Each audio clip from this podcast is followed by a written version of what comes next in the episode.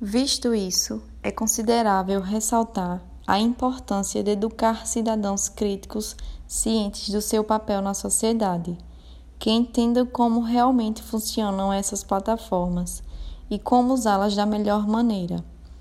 A melhor forma de preservar os seus dados é olhar para eles como propriedade e prestar mais atenção nos nossos cliques e no que aceitamos quando pulamos ou não temos tempo para ler os contratos desses aplicativos.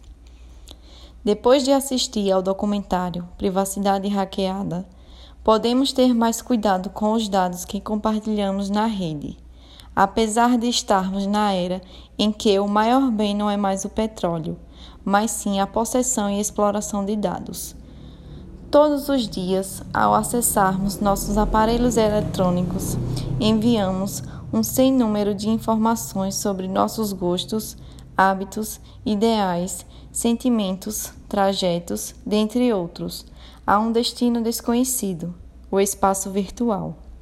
Plataformas digitais redes sociais e aplicativos captam esses dados e os usam como bem entenderem.